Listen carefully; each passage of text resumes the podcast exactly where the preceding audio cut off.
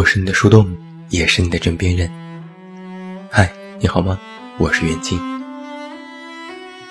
今天我发明了一个新词，叫做“临时泪点”。意思是说，一个人本来情绪很稳定，不喜不悲，原以为已经波澜不惊，但在看到或听到某些事情时，突然触发泪点哭了，事后连自己也觉得莫名其妙。不知你是否会有这样的时刻？原本只是高高兴兴刷个手机或看个综艺，无意中看到其中某个桥段，一下子就触动到心里某个地方，落下泪来。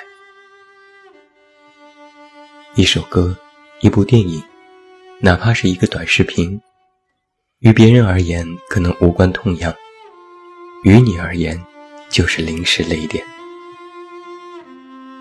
只短短几分钟，脑子里就会像唤起了远古的记忆。那些深埋在心里、久久不曾忘怀，但也久久不曾想起的往事，会一件件劈头盖脸袭来，打你个措手不及。不是情节感人，而是触景伤情。这几天，我做了一个临时泪点的征集。在这些回答里，我隐约看到了我们彼此内心里那些泛着寒光的伤口。他们平日里不声不响，但却在某一刻隐隐作痛。我把它们写下来，是想给所有人提供一个出口。这个世界上，任何人都没有无缘无故的难过。每一次莫名其妙的哭泣。背后都有一段他们不再提起的往事。第一位分享人，兜兜不是麦兜。他说：“我永远忘不了那个眼神。”最近我又重新看了一遍电影《忠犬八公》，依然哭得上气不接下气。不必等到电影进入感动的时刻，只要开场里。八公扬起小小的脑袋，用一双无辜胆怯的眼神环顾四周的时候，我眼眶就湿润了。很多人都因为这部电影流下过眼泪，我和一些朋友也分享过观影感受。大家都说这只狗特别忠诚，让人动容，但我却觉得它很可怜。我曾有过一只狗。它不是什么名犬，是我从宠物市场买来的土狗，五十块钱。我和它有着莫名的缘分。所有的小狗都围着其他人打转，兴高采烈地玩耍，只有它歪着脑袋，一直盯着我看。我拍拍它的头，它使劲地蹭蹭我，然后用沙沙的舌头舔我的手掌。喉咙里发出哼唧的声音。我当即决定带它回家，给它取名小八。是的，忠犬八公的那个八。每天我都带着它玩耍，给它洗澡。它总是喜欢趴在我脚边，把头放在我的脚上。它的身体特别软，也特别暖，像一个天然的暖宝宝。他也很聪明，能够听出我上楼的声音。刚进楼道，我就能听到他在门边轻声低唤，听到他围着门来回兴奋的踱步。只要我一开门，他就会噌的一下跳到我身上，围着我打转。我哈哈大笑，带着他出去玩耍，那是一天里我最开心的时候。后来，他老了，跑不动了，也叫不动了。朝我走来的步子也变得迟缓起来。我对他说：“没关系，我和你一起老，我还在呢。”那一天，我带着他下楼遛弯，路过小摊儿，想给他买一根烤香肠。他趴在我脚边静静地等着。突然有一辆电动车快速地驶过来，他立马冲他大叫，然后电动车就从他身上压了过去，加快速度逃匿了。我连哭带喊，抱着他朝宠物医院跑去。可在半路上，他紧紧地盯着我，然后慢慢闭上了眼睛。直到今天，我都经常在梦里梦到他。我永远忘不了他在离开前看我的那个眼神，温柔、眷恋、害怕、担心。不舍，还有无比明显的告别之意。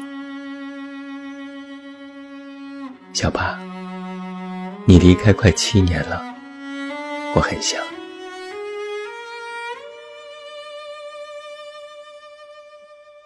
二位分享人，G 先生，他说：“还没好好感受，就老了。”我在朋友眼中是一个钢铁直男，我不爱过多的表露自己的情绪，也不太和别人说自己的事情，从来都是默默无闻的。私下里我也没有太多的情绪，不爱发脾气，总觉得大家活着谁都不容易，得饶人处且饶人。最近我哭过一次，是看乐队的夏天。节目里有乐队唱了一首朴树的歌，唱哭了在场的所有人，包括制作人张亚东，还有电脑这端的我。这首朴树的歌，正是张亚东二十年前制作的。他听着这首歌，想起了二十年前的往事，想起了那个时候的朴树，也想起了那时候做音乐的他们。张亚东说。那是对二零零零年充满了期待，觉得一切都会变得很好。结果好吧，就是我们老了。就是他的这句话，让我一下子就哭了。但哭也不敢大声哭。一个男生哪怕是私下偷偷落泪，都是赶紧擦掉，然后又生生憋了回去。我曾看过一个十几年前的采访，朴树和张亚东站在一起，脸上都有着同样的年轻，意气风发。朴树感叹说：“时间吧，特别快。”不久前看到朴树又接受了采访，同样感叹了时光匆匆。但我想，同样一句话，现在说和多年前说。感受肯定是截然不同的。后来我想了想，我为什么会因为这句话落泪？然后我就想到了“时间都去哪儿了”这里的歌词，还没好好感受，就老了。我是一个特别普通的男生，不高不帅，没钱没才，谈过两次失败的恋爱。做一份不算糟糕，但也没有什么前途的工作。我没经历过什么大风大浪，但一眨眼就已经到了三十岁的门槛。回忆起我十几年的生活，突然发现脑子里一片空白，竟然没什么可说的。一时间，觉得自己白活了。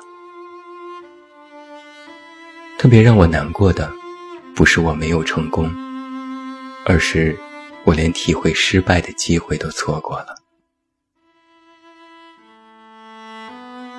第三位分享人，兔子，他说：“怕老，怕黑，怕分开，怕遗忘。”前段时间，我和朋友在家聊天，他遇到了一些不好的事情，一边和我诉说，一边掉眼泪，我轻声安慰他。到后来，我哭得比他还凶，说的比他还多。反倒是朋友安慰了我良久。为了转换心情，我俩决定看个综艺。在节目当中，小 S 和宋佳一边喝酒一边聊天。小 S 感叹自己不够自信，觉得自己其实不会主持，感叹自己特别容易老。宋佳说：“你知道这些天你给我最大的感受是什么吗？就是你一点都不爱你自己。”一句话惹得小 S 马上泪崩，然后我也跟着开始哭，这吓了朋友一跳。他说：“你不至于吧？这么一句话也能哭？”我是一个特别胆小的人，别人在背后冷不丁叫我一声，我都会吓得浑身一哆嗦。不知是什么原因，我每天都活得战战兢兢。心里总是绷着，总仿佛每天都会有什么大事发生。如果今天平安无事，我会在睡前长长呼出一口气，终于可以放松了。我也很自卑，没什么存在感。看着别人能够在大庭广众之下演讲，会特别羡慕，觉得那些性格开朗活泼的人，就是特别讨人喜欢。我很内向，也很卑微，我甚至不敢提反对意见，生怕别人觉得我难相处。我不想给别人留下坏印象，所以一直都在委屈自己，成全别人。那种骨子里的卑微感，怎么都抹不去。我很怕老，怕老了依然会卑微，也怕黑，一个人待在房间里。会觉得恐惧，我也怕分开，一点点的难过都会在我心里无限放大，害怕遗忘，更担心自己被别人遗忘。有时走在街上，看着那些摩登的女孩子，我都会想，她们活得好精彩呀。丑小鸭能不能变成白天鹅？或许能，但我肯定没有这种运气吧。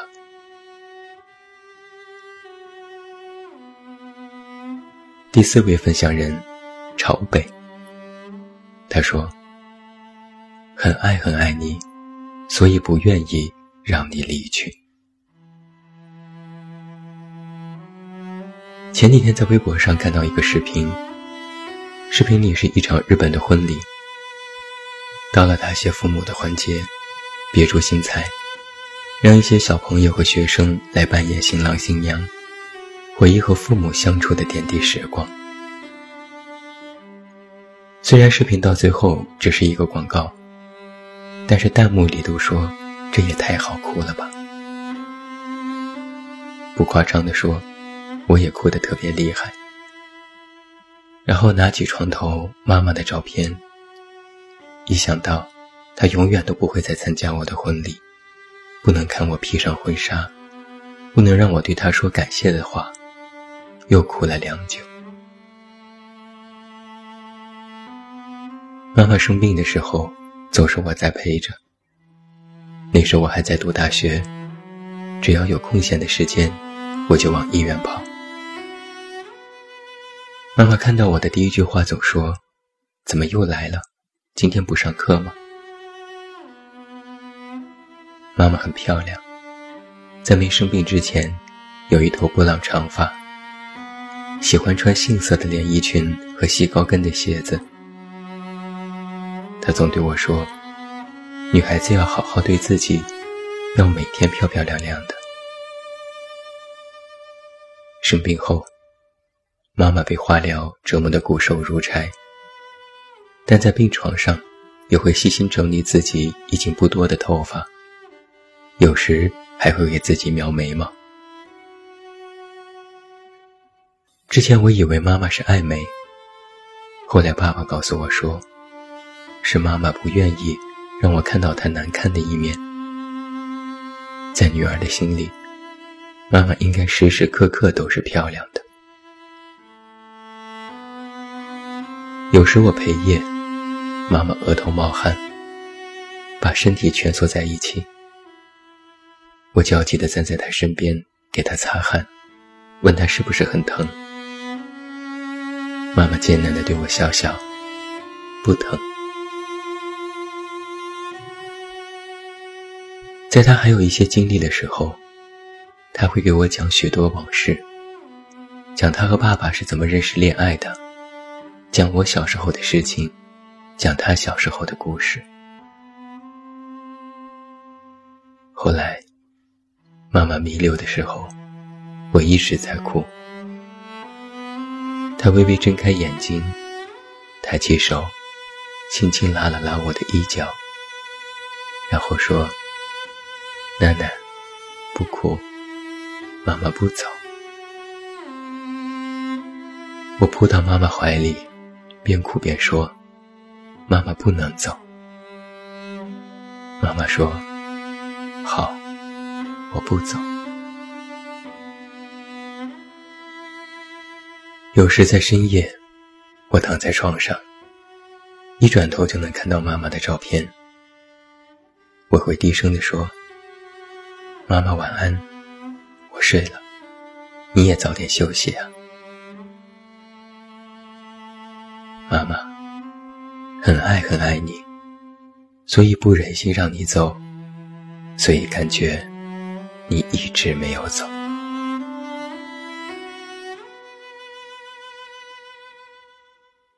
今天和你分享了这四个故事，都说到了临时泪点。每一次的临时泪点，都不是无缘无故的，那里面都有着你不忍回首的往事。几天前，我在后台看到一条读者留言，他说：“最近一直在做噩梦，都是一些很不好的梦。男友准备考研，我也刚刚上班，长大好累呀。睡醒不能哭着找妈妈了。”做噩梦也不能哭着要人陪睡了，突然来的坏情绪也不能和他们讲了。前段时间还给你留言，觉得自己可以勇敢面对生活就是长大了。可我现在看看，还是没有长大。我们一直都说什么是长大，可能就是所有的事情，你要学会自己扛了。压抑了许久，所以才会在突然看到或遇到某些事情时，涌起了突如其来的难过，甚至连自己都会感觉有些莫名其妙，甚至连自己都觉得难过不该是大人有的情绪，是一种错。就像之前我在看到某篇文章下面有一条评论是：“对不起。”我真的不开心。回复是：不开心这种事，不用说对不起。我是你的树洞，也是你的枕边人。关注公众微信，这么远那么近，找到我。我是袁静，晚安。